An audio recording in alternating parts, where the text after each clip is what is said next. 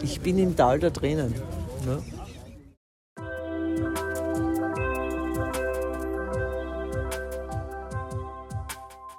Tridente, der Barça-Podcast der Peña Barcelonista de Viena. Servus, ich bin der Matthias. Hallo, ich bin der Flo und damit herzlich willkommen zu Tridente, dem Barça-Podcast der Peña Barcelonista de Viena, dem FC Barcelona Fanclub Wiens. Ich glaube, ich habe es halbwegs hingekriegt in Abwesenheit von Paul, aber schauen wir mal.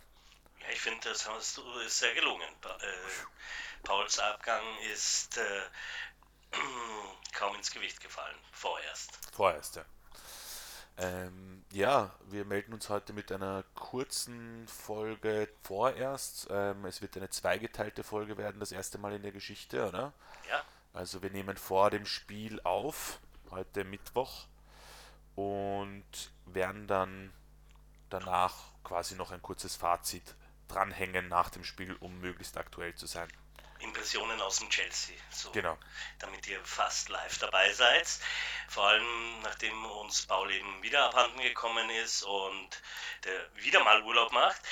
Äh, schönen Gruß, Paul. Und äh, Flo verhindert ist, der Große.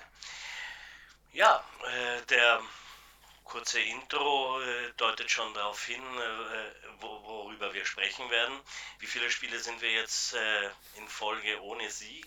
Ich weiß es nicht, ich möchte es gar nicht nachschauen, um ehrlich zu sein.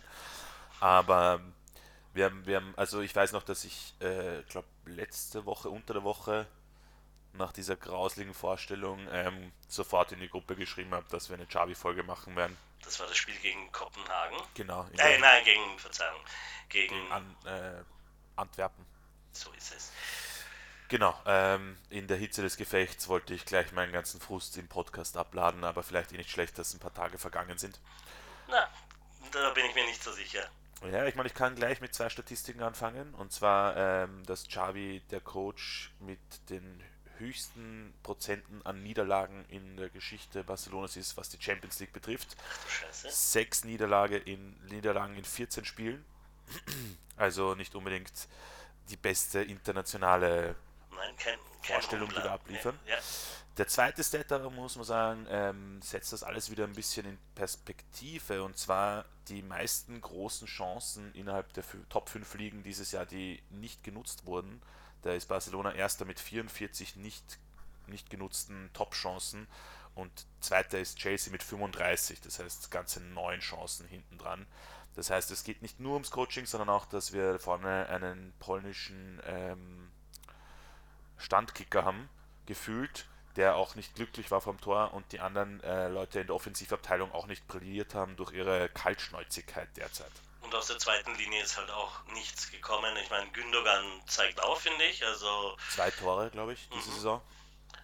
Nur zwei Tore, aber auf jeden Fall schien er der torgefährlichste Spieler in den letzten Partien zu sein. Mhm. Und das hat mir doch äh, ein bisschen Hoffnung gemacht. Ja. Aber ja, hm, wir beginnen somit wieder mit dem Lewandowski-Bashing, bevor wir dann äh, dazu übergehen, Xavi ein bisschen zu blamen. Äh, und dann, dem Maxi zuliebe, werden wir die Schiedsrichter heute nicht blamen, oder? Ja. Ja, also unsere Hörerwünsche äh, berücksichtigen wir natürlich immer. Ähm, äh, und von dem her danke Maxi für den Input und äh, wir nehmen es uns sehr zu, zu Herzen. Ja, magst du gleich anfangen mit dem Lever? Ich meine, wir haben es, ist eh nichts, was wir nicht schon die letzten Wochen Nein, heruntergebetet haben. Ich glaube auch, dass sich das eigentlich ist, was ähm, ähm, schon ähm, ausdiskutiert worden ist in diesem Rahmen und ich will es gar nicht weiter vertiefen. Also ich Hoffnung macht mir die Tatsache, dass wir zu Chancen kommen. Ja, das war ähm, nicht äh, die ganze Saison so. Also gerade die letzten Spiele hatten wir einige Großchancen, die ausgelassen wurden und eben auch von Lewandowski. Ähm, da geht es dann schon eher nicht mehr um die Tatsache, dass er Standkicker ist oder nicht, sondern wirklich äh, um seine, seine Entscheidungsfindung vom Tor, beziehungsweise auch äh, möglicherweise ein bisschen Glück, das würde ich jetzt, und aber vor allem um, ich glaube, seine ähm, äh, um seine Psyche. Ja. Ich glaube, dass er angeknickst ist und ähm, hoffe doch sehr, das ist etwas, was man bei Stürmern immer wieder sieht, dass wenn der Knopf aufgeht, äh, ihm die Folgetore dann äh, entscheidend leichter fallen. Aber mhm. äh, das ist so eine allgemeine Fußballweisheit. Wahrscheinlich müsste ich jetzt in irgendeine ein Phrasenschwein einzahlen, aber äh, das haben wir bis jetzt noch nicht eingeführt. Vielleicht wäre es mal an der Zeit. Ich weiß nicht, also das, so viel Geld habe ich leider nicht, dass ich da, dass wir ein Phrasenschwein einführen können. Ähm, aber ja, ich glaube, ich bin in, gewissem, in gewisser Weise bin ich bei dir. Ich glaube auch, dass es äh, eine mentale Blockade bis zum gewissen Grad ist. Ich glaube auch auf der anderen Seite, dass, dass er, also man hat das Gefühl, er weiß nicht ganz, was seine Rolle ist. Also er lässt sich viel zu oft nach hinten fallen, auf die Seiten fallen wo auch letztens wieder gemeint wurde oder wo man gelesen hat, dass sie in Barcelona auch im Trainerstab sagen, er soll, er soll vorne drinnen sein, weil er muss vorne drinnen die Anspielstation sein für die Chancen. Mhm. Äh, und wenn er dann sich auf den Flügel fallen lässt oder ins Mittelfeld, dann ist vorne keiner drinnen in der Mitte. Mhm. Was schwerer macht. Ich meine, die Statistiken sprechen nicht unbedingt für ihn. Er hat diese Saison eben von diesen 44 Großchancen, die Barca vergeben hat in der Liga, sie gehen 13 auf sein Konto. Mhm. Das heißt, mehr als ein Viertel der Großchancen. Achso, die, die Großchancen sind nur in der Liga gewesen. Nur in der Liga, ja. Mhm. Ähm, mehr als ein Viertel der Chancen hat er vergeben, teilweise eben auch äh, sehr stümperhaft diese Kopfbälle, mit denen er, die er in letzter Zeit äh, mit Schulter oder Gesicht ähm, geklärt hat, waren auch keine Glanzmomente. Und vor allem dieser Knopf äh, sollte langsam mal aufgehen, weil es ist jetzt immerhin fast ein Jahr schon wenn man überlegt, er war vor der WM letzte Saison sehr gut und danach eigentlich ist er ziemlich abgefallen in der zweiten Saisonhälfte. Und wir haben nur dank des Punktevorsprungs eigentlich äh, diese Liga noch gut, gut drüber gebracht. Ähm, auch wenn die Leistungen bzw. Die, ähm, die Ergebnisse in der zweiten Saisonhälfte nicht ganz so gut waren. Aber ja, also ich finde auch, dass es ein Problem ist, dass wir null Alternativen haben gefühlt. Also der Verein kriegt kein Vertrauen in der Mitte und sonst haben wir keinen Mittelstürmer. Jetzt kommt Vitor Roque im Jänner. Was ich auch fragwürdig finde, ist, dass sie ihn jetzt so, dass da schon der Druck sich aufbaut bei einem 18-jährigen Brasilianer, der jetzt seine dritte Profisaison spielt und nach Barcelona kommt und dann heißt, er muss jetzt quasi anstatt dem Lewandowski die Deal machen. Nicht unbedingt äh, die entspannte Atmosphäre, in die man vielleicht reinstarten will. Ja, sich genau ja, aber es ist eben nicht nur Lewandowski allein, also gerade Rafinha und äh, El Tiburon haben beim letzten Spiel, das gegen Valencia, und das war ein sehr gutes Spiel meiner Ansicht nach, außer zwei Chancen in, den ersten, in der ersten Viertelstunde, die wir gegen Valencia zugelassen haben, hat äh, Barcelona klar das Spiel dominiert und eben auch Chancen kreiert und dann bei einem wirklich schlecht verteidigten Ball mhm. sich den, den äh, Ausgleich geholt, aber äh, das Spiel äh, an sich war ein, ein sehr gutes. Äh, mir hat es gut gefallen und äh, eigentlich unter Wert geschlagen worden. Ja, aber wenn man eben berücksichtigt, dass wir die zwei Partien davor verloren hatten, ähm, oder so waren sogar drei. Mhm. Zwei auf jeden Fall. Ja, dann ist das natürlich ein bitterer Nachgeschmack, wenn man auch dieses Spiel oder dieses Ergebnis nicht in trockene Tücher bringen könnte, konnte. Und da muss man eben äh, Ferran Soriano und eben gerade Rafinha, der auch zwei sehr gute Chancen ausgelassen hat, äh, erwähnen. Ja. Ja, und im Gleichzug ist es halt so, dass sie auch die, die Verteidigung immer wieder ähm, nicht die beste Leistung bringt. Also man hat es eh äh, gegen Valencia auch gesehen.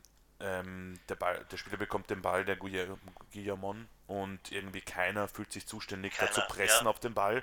Der kann sich den noch schön herrichten und reinzirkeln. Ich meine, Traumtor, aber da muss sofort äh, Druck auf den Ball führen. So lange in der Luft, ja, ja. das äh, ist für mich unverständlich. Ich meine, viele haben Araujo alleine dafür verantwortlich gemacht. Ich sehe es nicht so. Es äh, war eigentlich die ganze Verteidigung, ja. hat nicht gut ausgesehen in, bei der Aktion. Und äh, somit ist man eigentlich um die Früchte der Arbeit gefallen. Ja. Und gegen Antwerpen hat man es ja auch gesehen. Also man kämpft sich zurück auf ein 2 zu 2 und nach, ich glaube, nicht mal 60 Sekunden kriegt man schon das 3 zu 2 nach katastrophaler Verteidigung wieder. Also da haben, waren sie auch teilweise ja. offen hinten. Äh, allein das, das erste Tor, also die ersten zwei gehen eigentlich auf die Kappe von Oriol Romeo. Das erste legt er mustergültig auf dem äh, Vermehren im Strafraum. Das zweite verliert er den Ball stümperhaft. Ähm, bei dem habe ich auch das Gefühl, dass ein bisschen eine mentale Blockade da ist. Definitiv, ja. Und auch da ist es eine Position, wo man merkt, dass die fehlende Tiefe schwierig ist. Mhm. Vor allem zusätzlich jetzt noch im Mittelfeld. Nächstes Thema, was ich noch gern ansprechen würde, ist die Verletzungsgeschichte. Jetzt haben wir Pedri, wie man heute gelesen hat, fällt aus für heute und auch das Freundschaftsspiel. Beim Freundschaftsspiel stört es mich nicht so, aber für heute schon bitter, vor allem, dass er weil er erst seit kurzem wieder da war. Eine Muskelüberlastung habe ich gelesen. Mhm. Ähm, gleichzeitig ist Frankie gesperrt fürs heutige Spiel. Das heißt, im Mittelfeld sind wir dann schon wieder ganz dünn aufgestellt mit Gabis Verletzung, wenn man die noch einrechnet.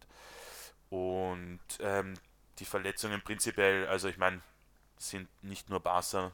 Madrid hat jetzt den dritten Kreuzbandriss die Saison mit David Alaba. Es wird zu viel gespielt, ja. Ja, also ich glaube, ich habe jetzt letztens haben sie eine Studie rausgebracht, dass die Verletzungen in den Top 5 liegen oder in den Top 7 liegen, glaube ich, um die schwerwiegenden um 20% gestiegen sind äh, im Vergleich zur Vorsaison. Einfach wegen dem Kalender. Und ja, da es scheint nicht so, als würde die FIFA oder die UEFA das irgendwie beeindrucken. Die schauen, dass sie jetzt überall noch mehr, noch mehr Spiele und noch mehr Bewerbe reinpressen, gefühlt. Ja, das ist auch das Stichwort, äh, das ich ansprechen wollte, oder da lieferst du mir das Stichwort für das Thema Club WM nächsten Sommer 2025 mit 32 Mannschaften aufgebläht. Das ist eine kleine WM, ja. Also kleine WM, es ist eine reguläre WM. Äh, es ist nur die WM. Champions League hat auch so viele, oder? Ja. Also, na, wenn, ne, ich glaube in der Champions League werden es sogar noch mehr, aber äh, über das Champions League Format sollten wir uns, glaube ich, mal unterhalten, nachdem wir uns eingelesen haben. Also ich zumindest, weil ich äh, mhm. blick noch nicht durch, ehrlich ich gesagt. Ja.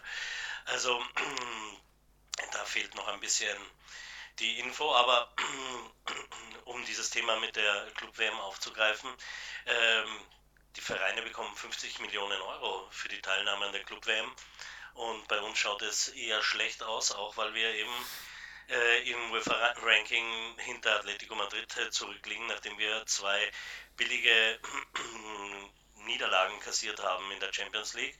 Und jetzt müssten wir eigentlich zwei, Punkte, zwei Runden weiter als Atletico kommen. Ja, und ich meine, ich halte nicht viel von der Club WM, um nicht zu sagen, ich halte gar nichts davon. Aber 50 Millionen Euro plus die drei Millionen, die für den Sieg entgangen sind gegen Antwerpen. Ähm, ich habe ja von Anfang an eigentlich mich für Rotationen eingesetzt, aber die Wichtigkeit dieses Spiels, ähm, gerade in finanzieller Hinsicht, äh, war mir von Anfang an klar. Ich meine, mhm. der, äh, der, Sieg äh, hätte genauso viel Geld gebracht wie die Reise nach Mexiko, ja. Ähm, also in die USA gegen die Mexikaner, ja. Gegen Tigres. Ich glaube, das war auch so angedacht, oder? Dass wenn du quasi die, die, das Geld machst, dass man da vielleicht noch irgendwie nachverhandeln kann oder so. Und ich glaube, dieses Geld von den zwei Partien, zumindest Shakhtar, aber nach, nach Shakhtar dann gegen Antwerpen war eigentlich auch schon eingeplant, mehr oder weniger. Also mhm. ich glaube, sie haben schon relativ fix damit gerechnet, genauso wie im Vorjahr mit dem Ausstieg aus der Gruppenphase. Äh, da sieht man wieder, dass äh, leider eben auch so eine Club-WM dann finanziell recht wichtig ist für so einen Verein wie Barca, der derart angeschlagen ist finanziell, ähm, dass man sich da fast nicht leisten kann, nicht dabei zu sein. Zeitgleich ähm, ist es halt, wie wir eh schon gesagt haben, noch ein zusätzlicher Bewerb in der Ruhephase der Saison, äh, der dann die Spieler noch mehr über, also überlastet im Endeffekt und ich warte nur darauf, dass die alle irgendwie permanent nur noch eingehen. Ja, und oder ein doppelt so große, oder du brauchst doppelt so große Kader, ja. ja. Dann hast du irgendwann zehn Wechsel pro Spiel. Und du kannst Blöcke tauschen wie beim Eishockey. Ja, also aber das bringt uns eigentlich auch schon zum nächsten Thema, finanziell gesehen. Mhm. Äh, Freitag ist äh, großer Tag, oder? Ich glaube, Freitag ist es, soweit ich das in Erinnerung habe, kommt das Urteil zur Super League. Und zwar, ob die quasi das Wettbewerbsverbot der EU greift, glaube ich, dass quasi diese Monopolregelung nicht gilt und die ähm, UEFA bzw. FIFA da nicht sagen kann, sie haben das alleinige Recht auf äh, die Ausführung oder die Organisation, Organisation äh, von, von kompetitiven Fußballligen. Sollte es zugunsten von Barca und Madrid ausgehen, die ja die einzigen zwei Vereine sind, die da noch äh, anhängen sind, dann würde, glaube ich, laut Vorberechnungen jeder Verein eine Milliarde Kompensation kriegen, was natürlich für Barca echt nicht schlecht wäre angesichts der finanziellen Lage. Aber wer das zahlen soll, ist mir nicht klar. Das weiß ich auch nicht. Und spielen dann nur die zwei Vereine die Super League? Nein, ich glaube, es geht dann darum, dass du quasi eine Super League äh, quasi erstellen, also ja. äh, einsetzen darfst und dann glaube ich, wird's, wenn das Urteil da ist und das quasi bestätigt ist, dann wird, werden andere Teams plötzlich daherkommen, die sich davor abgeseilt haben. Da bin ich mir ziemlich sicher. Ja, da darf man auch besonders da auf englische Vereine gespannt sein, die äh, möglicherweise harte sportliche Sanktionen äh, in Kauf nehmen müssen. Everton wurde mit 10 Punkten sanktioniert für den Verstoß gegen eine Regel, ein ja, Verstoß, Financial Fairplay, den sie auch zugegeben haben. Und wie viele hunderte? 115, glaube ich, hat City. 115 offene Verfahren. Also da darf man gespannt sein und das könnte einer Super League äh, Aufwind geben. Wir waren ja sehr kritisch äh, der Super League gegenüber. Ja. Ähm, hat sich da was geändert bei dir? Ich finde es noch immer nicht die beste Idee, um ehrlich zu sein. Man, man weiß halt noch nicht ganz genau, ob das weiterhin dieses Format ist, das sie damals irgendwie lose angepriesen haben. Ich glaube trotzdem, also ein positives Urteil wäre dahingehend schon gut, dass die UEFA und die FIFA plötzlich mal merken, dass sie nicht mehr diese Monopolstellung haben und nicht mehr jeden Scheiß abziehen können im Endeffekt. Mhm. Und das könnte schon positive Auswirkungen auch in der Richtung haben, dass die sich dann ein bisschen anpassen und nicht mehr vogelfrei durch die Gegend irgendwas machen und korrupt sind und äh, 50.000 neue Bewerber dazu machen und die Spieler in den Sand spielen, bis sie keine Beine mehr haben. Aber ja, schauen wir mal, es wird spannend. Ich glaube trotzdem, dass, wie du sagst, englische Vereine, dass die da auch irgendwie dann plötzlich wieder mehr Interesse haben könnten. Dazu, wie glaube ich wir eh schon erwähnt haben in der letzten Folge, sind auch die TV-Gelder bei der Premier League rückläufig, mhm. wenn du sie nach Inflation anpasst, nämlich sogar, glaube ich. 10% glaube ich. ich glaub, mehr, ich glaube sogar mehr, ja. Ähm, also um einiges mehr. Das heißt, auch da merkt man, dass der Boom mit diesen 50.000 verschiedenen Streaming-Anbietern äh, langsam ein bisschen aufhört, weil die Leute sich das in, in Kriegszeiten und Inflation, Zeiten hoher Inflation halt nicht sechs verschiedene Abos zu je 50 Pfund im Monat leisten können, um ihre 15 Spiele zu schauen. Ja, äh, in unserem Freundeskreis kann man ja auch ähm, feststellen, dass äh, die Abonnenten von The Zone stark rückläufig sind. Also Fall, ja. selbst eingefleischte Barca-Fans äh, wollen und können sich oder könnten sich das wahrscheinlich noch leisten, aber wollen es nicht mehr, weil ähm, die, die, mittlerweile von 10 Euro auf über 40 äh, gestiegen sind, glaube ich, pro Monat und dazu nur einen Stream anbieten. Also das ist sicher etwas, was, äh, wie du richtig erwähnt hast, äh, entscheidend äh, dazu beiträgt, dass die TV-Gelder nicht mehr für diese Unsummen ähm, vergeben werden, ähm, beziehungsweise die Rechte vergeben werden. Und die Preiserhöhung zeigt ja auf, dass, dass das Modell sich nicht gerechnet hat. ja. Und da darf man wirklich auch gespannt sein, wie es weitergeht sollte zum Beispiel der, der Zone nicht äh, profitabel werden oder bleiben und äh, einer dieser Marktteilnehmer verschwinden. Ja. ja. Also ich äh, bin ja sehr großer Fan von äh, Fußball im öffentlichen Rechtlichen. Ja, es war in Spanien Tradition, ist sehr schade, dass es nicht mehr der Fall ist. In Spanien brauchst du zwei Plattformen, um alle Spiele sehen zu können. Mhm. Ich glaube, in Deutschland sind es äh, zwei oder drei. Ja, das, äh, Sowas in die Richtung. Ich bin mir nicht sicher. Aber ich glaube auch in England ist es unterschiedlich. Ich glaube, da brauchst du auch. Ich glaube, dass Sky Sports nicht die ganzen nein, Spiele nein. hat. Also es gibt sogar Spiele, die gar nicht übertragen werden oder traditionell ja, nicht übertragen. Das ist aber eine rechtliche Regelung, damit du quasi die schon seit Jahrz oder Jahrz über mehr als Jahrzehnten gibt, seit dem Fußball im Fernsehen übertragen wird. Und zwar sind das, glaube ich, die Spiele vor vor 14 Uhr oder so irgendwas, das eine Spiel. Und das ist da, ähm, da kommt daher, dass quasi die Rechts- oder halt ähm, die Politiker oder die Rechtsprechung damit intendiert hat, dass genug Leute noch ins Stadion gehen, um sich das anzuschauen, weil du es nicht im Fernsehen schauen kannst. Mhm, mh. Was halt jetzt ein bisschen absurd ist, weil. Ja, äh, mittlerweile, die Stadien sind in England gut gefüllt, trotz der hohen Ticketpreise. Aber ja, die Regel scheint etwas ja, aus der Zeit gefallen. Ja. ja. Aber jetzt haben wir viel über England gesprochen. Sollen wir noch mal kurz den Bogen zurückspannen zu Wasser? Und den Tal der Tränen, ja. Ähm, ja, eigentlich viel Negatives jetzt erwähnt in dieser äh, Kurzfolge. Ähm, gibt es irgendwas, was dir Hoffnung macht? Ähm, gibt es irgendetwas, was du noch erwähnen willst? Weil ich, ich bin schon dafür, dass wir uns mal über Xavi äh, länger unterhalten mm, und die Trainer-Diskussion äh, anstoßen, die Trainerfrage in den Raum stellen. Aber ich fände das spannend, wenn wir das in der größeren Runde machen. Vielleicht mhm. bekommen wir aber auch ein bisschen Feedback eurerseits über unsere sozialen Medien und über die WhatsApp-Gruppe. Aber ähm, ich, äh, vielleicht reißen wir es nur kurz an. Ähm, ich bin ja. Pff, ich muss ein Fazit ziehen oder wir haben ja schon dieses Thema mal besprochen, angesprochen und ich habe gemeint, ja, dieses Jahr erhoffe ich eigentlich, dass wir unsere Spielweise finden, zu unserer Spielweise finden. Und ich habe aber nach wie vor nicht das Gefühl, dass ich ein, eine Essenz erkenne oder eine, eine rote Linie erkennen würde, ähm, die mh, hm, Trainer äh, Xavi auszeichnen würde. Ja, mhm. also äh, ich fand es, äh, wie ich in der vorigen Folge oder vor einigen Folgen erwähnte, äh, gut, dass, dass man in der ersten Saison mal Ruhe reingebracht hat, indem man die Ergebnisse in den Vordergrund gestellt hat.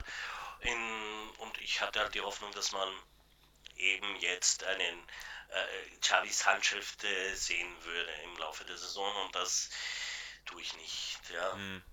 Ja, ich bin bei dir. Also ich glaube, er hat diese Vision von, von Ballbesitz, Fußball, Juego de Position, die eh quasi Barca typisch ist. Aber das funktioniert noch nicht so stabil. Es gibt eben immer wieder Partien, wo das gut funktioniert oder wo da halt zum Beispiel zum, zumindest der Fußball zum Anschauen relativ und auch von den Statistiken gut ausschaut. Dann hast du aber wieder das nächste Spiel, wo du von einem Reihe zerlegt wirst und die halt die hochpressen, aggressiv und schnellen Umschaltfußball spielen oder also Rayo jetzt nur als Beispiel, aber damit Barca überhaupt nicht zurechtkommt. Auch gegen Girona. Girona spielt auch ein Juego de Position in die E-Richtung und muss man auch sagen, dass, äh, dass sie Barca von den Spielanteilen mehr als ebenbürtig waren und halt auch die Tiere dann gemacht haben. Ähm, von dem her wünsche ich mir da mehr. Ich habe auch das Gefühl, für so eine Spielweise brauchst du ein gutes Pressing, das überhaupt nicht funktioniert. Also das Pressing ist wirklich eine der schlimmsten Sachen bei Barca, finde ich.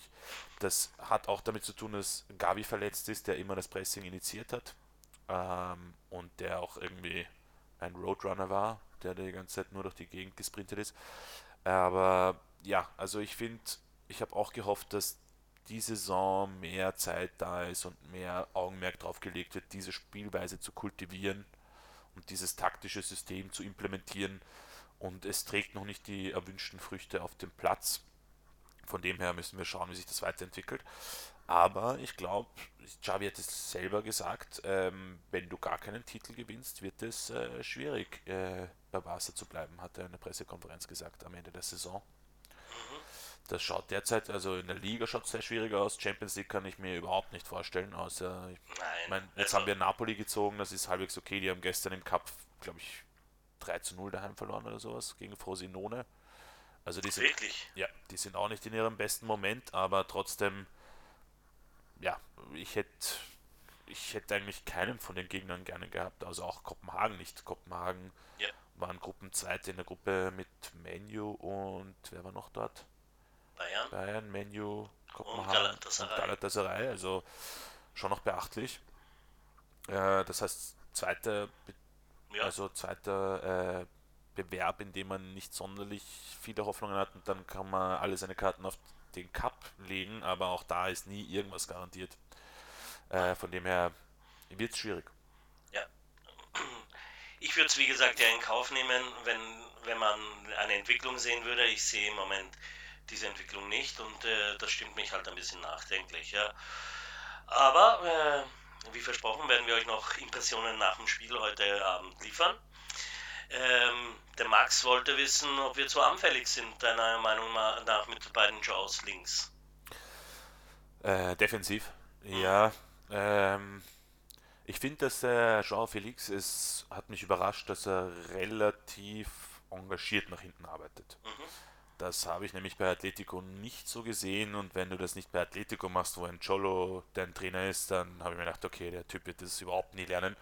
Aber anscheinend war es auch irgendwie eine, eine Art Blockade, weil, weil die, die Kultur oder das System nicht gut gepasst hat, er sich nicht wohlgefühlt hat. Man hat das Gefühl, er ist voll mit dem Herzen dabei und, und verteidigt schon aktiv, aber er ist nicht der Beste drin. Das ist auch nicht seine Hauptaufgabe.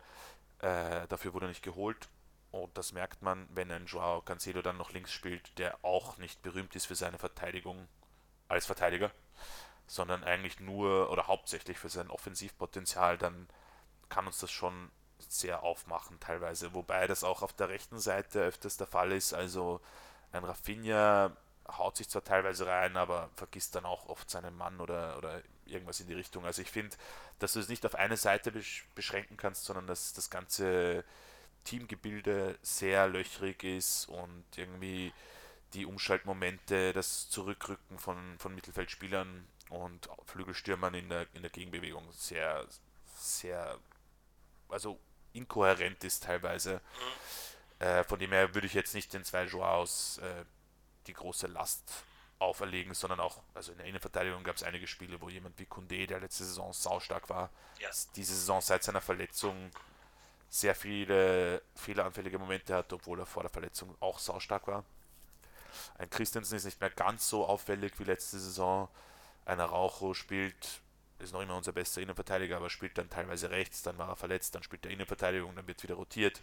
Ein Inigo Martinez fehlt und die defensive Mittelfeldposition, wo du Oriol Romeo geholt hast, der als Abräumer gilt und da ein bisschen den Anker vor der Verteidigung machen soll, der bekommt halt jetzt nicht mal mehr Spielzeiten.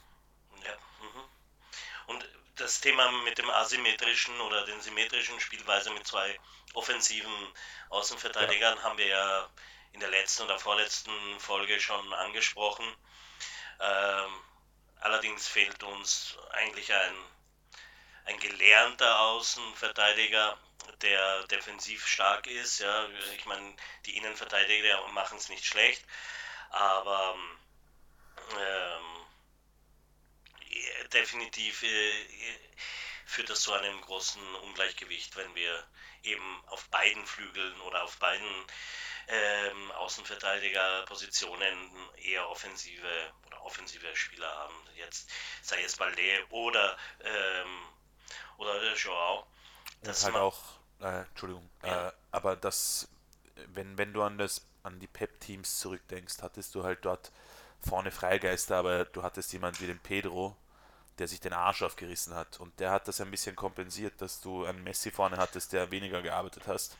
Das fehlt ein bisschen, finde ich. Also jemanden, sie sind schon alle für die Mannschaft da, aber so jemand, der sich überall reinschmeißt, also auf den ja. Flügelpositionen. Und wir hatten halt äh, echte Flügelstürmer. Ich meine, der mhm. Pedri ist immer bis, bis zum Ende des Spielfelds gelaufen. Also er hat das Spiel. Pedro, die, oder? Äh, äh, ja, äh, natürlich Pedro, hat äh, das Spiel in die Tiefe ähm, und damit äh, das Spiel oder das Spielfeld vergrößert.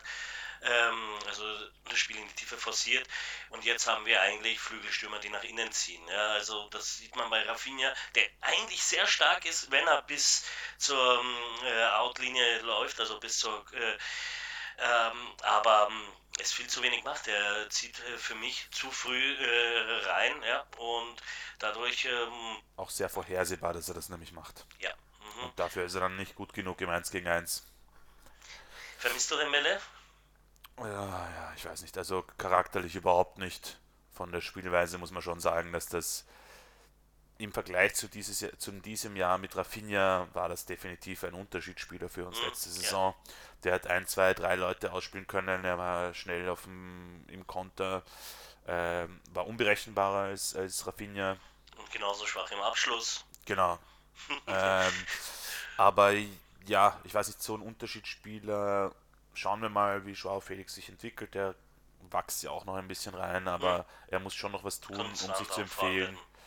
Für einen permanenten Wechsel. Und das ist eh fraglich, wenn es wirklich real ist, was die Zeitungen derzeit äh, Kolportieren, ja. kolportieren, dass, es, dass Atletico 80 Mille will, dann können sie ihn gern zurückhaben. Gut, dann würde ich sagen, schließen wir es vorerst ab. Ja, hören uns noch, nachher noch kurz und äh, bedanken uns für eure Zuschriften und wie ihr hört, ähm, äh, versuchen wir den Platz äh, einzuräumen, dass wir und uns Zeit nehmen, ähm, eure Anliegen zu beantworten bzw. zu thematisieren. genau. Und hoffentlich äh, hört ihr den zweiten Teil dieses Podcasts nach dem Spiel nicht aus dem im Titel stehenden Tal der Tränen, sondern vielleicht aus dem Tal der Freude. Wäre ja mal wieder Zeit. Auf jeden Fall. Bis dahin, ciao dabei. Servus. Eh, necesita mejorar ¿Quién? El Barça. Un poco, ¿no? Sí. Se ha ganado contra el último. eh, Xavi no es, no, es buen, no es buen entrenador. ¿Y algo ¿Has dicho de que Xavi no Romese? es bueno? No. ¿Algo de Romese? Eh, Sergi Rolento ya ha pasado a ser Sergi Romesi. Titular, indiscutible.